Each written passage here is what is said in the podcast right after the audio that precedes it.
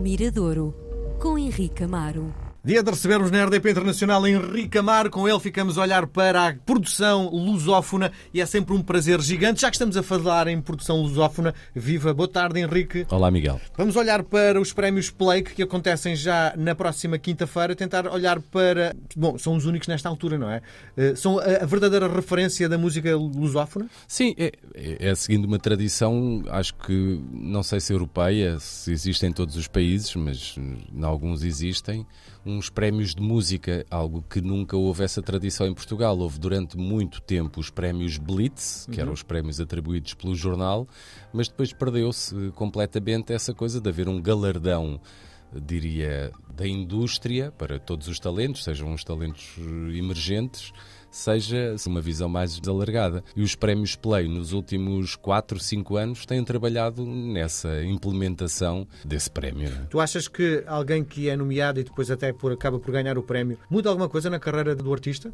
Uh, não sei, tenho sempre dúvidas em relação a isso e a outros galardões, se calhar tirando os Oscars ou algo parecido. Não sei se há assim uma mudança tão grande, é mais uma linha de, acho, na biografia, mas não, não sei se ganhasse uma, uma amplitude assim tão grande quanto isso. Muito Tenho bem. sérias dúvidas. Agora, acho importante que exista prémio, vá lá, um prémio do mainstream. Uhum. Eh, isso acho importante que exista, tal como existe em relação à cultura de televisão, não é? Os Globos de Ouro, há uma série de galardões, pronto, que são, têm a sua importância. Bom, os Globos de Ouro é mais um programa de televisão do que propriamente. Sim, mas tam também a rádio, por acaso, não. É. A rádio foi, durante algum tempo, foi uhum. premiada. O António Sérgio chegou a ganhar um prémio. Portanto, a rádio, por acaso, é daqueles meios onde realmente isenta de prémios. Não há assim, nunca há. Tirando, Sociedade Portuguesa de Autores. É? Tirando é? da Sociedade Portuguesa de Autores, não existe nenhum. Há, há, dois. Há o da Sociedade Portuguesa de Autores, o anual, e depois há um prémio, diria quase de carreira, muito importante, que é o Prémio Igreja Esqueiro, também promovido pela SPA, que este ano foi ganho pelo José Nuno Martins. Mas não há, isto é, não há uma referência à rádio como existe a um programa de televisão, como Sim. existe a uma peça de teatro, como existe em relação a um ator de cinema ou um próprio filme. Isso não existe. É estranho que não aconteça porque no fundo a rádio está presente no dia dos portugueses diariamente. Sem dúvida. E é estranho porque não existe nenhum prémio dedicado à rádio. As duas figuras que nos trazes hoje são mais do que Opa, vencedores são, de prémios, não é? São, são músicos e fazem música de domínio público. Acho que dificilmente em Portugal, de uma certa geração, ninguém saiba quem é o José Cid e quem saiba quem é o Tosé Brito. Dois músicos, duas personalidades da música em Portugal, com, diria, destinos diferentes. O José Cid sempre ancorado numa lógica de intérprete, compositor, produtor, um homem de palco, nunca foi se calhar tão reconhecido como o José Cid na lógica de um homem de palco, nunca teve uma vida de espetáculo como o José Cid ainda hoje tem, não é? Mas alargou a sua área, alargou o seu desempenho para outras áreas. É administrador da SPA, foi editor, foi AR e presidente da Poligram, esteve na BMG, foi a pessoa que implantou a BMG em Portugal, também como presidente. Enfim, tem um trabalho, diria, muito alargado.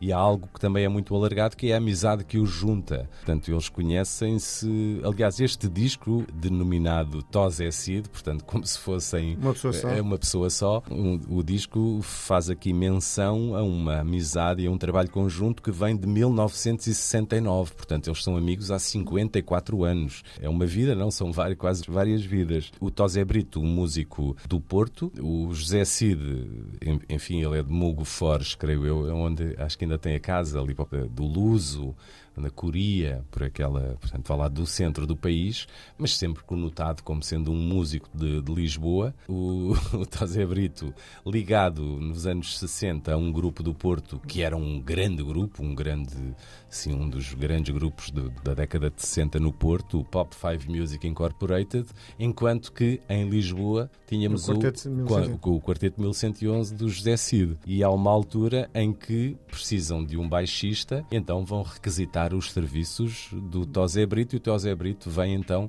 juntar-se ao Quarteto 1111, creio que em 1969, 70, portanto, mais ou menos na altura da edição do primeiro disco do quarteto, que eu não sei se é gravado no Porto ou em Lisboa? Não, eu acho que é gravado em Lisboa. O, o problema é, não sei se é gravado pelo Tosé Brito, mas o Tosé Brito já o vem apresentar ao vivo. Portanto, é uma amizade que começa Sim. nessa altura. Depois, estiveram sempre ligados um, um, ao outro, amigos há muito, diria destinos uh, diferentes, e passados estes anos decidiram fazer um disco conjunto. Eu fico sempre, uh, diria quase. não necessariamente, é um disco ancorado em canções que fizeram no passado. E eu tenho sempre, fico sempre receoso, fico sempre com o um pé atrás quando os artistas decidem mexer no seu passado, não é? Decidem revisitar a sua obra. Porquê? Porque há, há peças que eu considero quase intocáveis. Sim, intocáveis. E o perigo das é desvirtuar. desvirtuar, mesmo sendo pelos próprios autores. Porque quando é alguém de fora, uhum. tem essa liberdade, não é? É uma, é uma versão, portanto, é a visão que alguém de fora tem. Quando são os próprios artistas a mexerem nisso, fico sempre com um, um, um pé atrás. E acontece muito, olha, os YouTube acabaram de fazer isso, é? agarraram numa série de canções da carreira e fizeram, revisitaram esse, esse espólio. E nós, são canções que nos marcam tanto, depois quando aparecem os, as versões ficamos. Hum, isto não, não é bem aquilo que me marcou, não é? São outras visões. Mas eu, apesar dessas reticências que tenho, eu, nesse perigo de mexer no passado, eh, fiquei contente em ouvir, porque hum, não diria que nenhuma destas canções regravadas serão melhores que os originais. Também não fiz o exercício em todas, até porque eles tiveram essa sensibilidade de não ir buscar necessariamente os lados A, os grandes singles. Canções menos conhecidas, não é? Sim, alguns muito muitos, muitos lados B, mas gostei muito do disco, porque acho que é um disco é, é, um disco sóbrio, é um disco sereno, é um disco, diria, aconchegante, onde se nota essa relação de que realmente se juntaram depois do jantar, hum. enquanto estão a beber uh, o, o, o, seu digestivo ou a beber o seu copo de vinho, fizeram um disco. É um disco que tem esse lado, diria, aconchegante, não, tem, não é um disco excessivo porque o, até do ponto de vista de interpretação são duas pessoas diferentes. O José Cid com, sei lá, um espectro de voz muito, muito mais alargado, o, o Tosé Brito muito mais contido na sua interpretação, mas a maneira como conseguiram conjugar as duas interpretações são muito, diria, muito equilibradas. Estão realmente também muito, muito irmanadas. Uh, há aqui canções do Quarteto 1111, há canções do José Cid a solo, há canções dos Green Windows, que foi o grupo que tu te lembras, é um bocado Sim. da nossa juventude, não é? Que o Tosé Brito forma logo após eh, sair do quarteto e vai buscar um lado B dos Green Windows e, portanto, construíram esse hum, repertório com base nesse passado. Portanto, eu acho que é uma belíssima surpresa este disco feito pelo Tosé Cid. A, a canção que eu trago para hoje chama-se Todo Mundo e Ninguém, que é uma canção que aparece, creio eu, foi gravada pelo Quarteto 1111 e apareceu primeiro em single. E o que é que esta canção tem também de, diria, de especial e de distinta em relação às outras? Foi uma canção que muito recentemente foi samplada pelo Jay-Z. O hum. Jay-Z uh, descobriu, ou alguém lhe mostrou, é, essa canção e ele foi buscar um pedaço dessa canção e colocou-a num, num, dos seus temas. Hum. O que fez com que o Tosé Brito e o José Cid ganhassem algum, não só ficassem hum. contentes com isso, do ponto de vista de orgulho E uma pessoal, visibilidade muito grande. Uma visibilidade grande epá, e, e, e uns euros a cair na, na nas suas contas bancárias, o que, o que também é sempre agradável. E depois ser visto, quer dizer, não é um, o Jay-Z é um dos grandes nomes da música norte-americana, portanto, e ter tido o ouvido clínico para ir buscar um, um pedacinho desta canção, acho assim, diria quase que emblemático também Sim. para a carreira dos dois. Portanto, todo o mundo e ninguém no disco que reúne essa amizade e essa obra gravada entre 69 e 2023, Tosé Cid no Miradouro.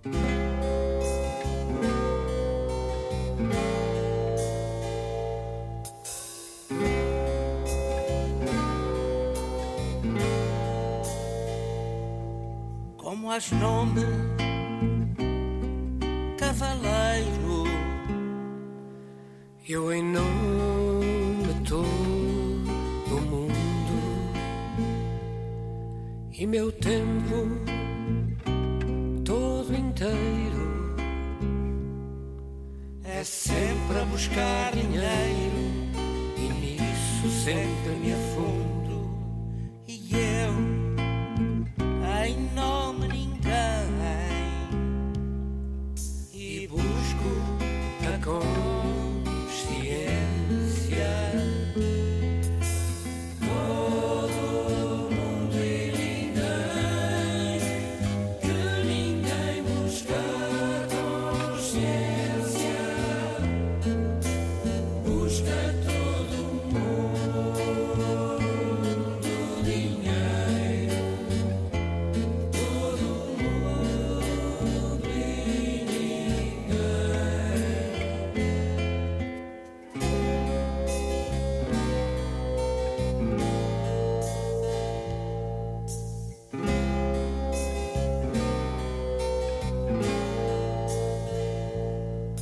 Folgo muito de enganar e mentir nasceu comigo. Eu sempre a verdade digo sem nunca me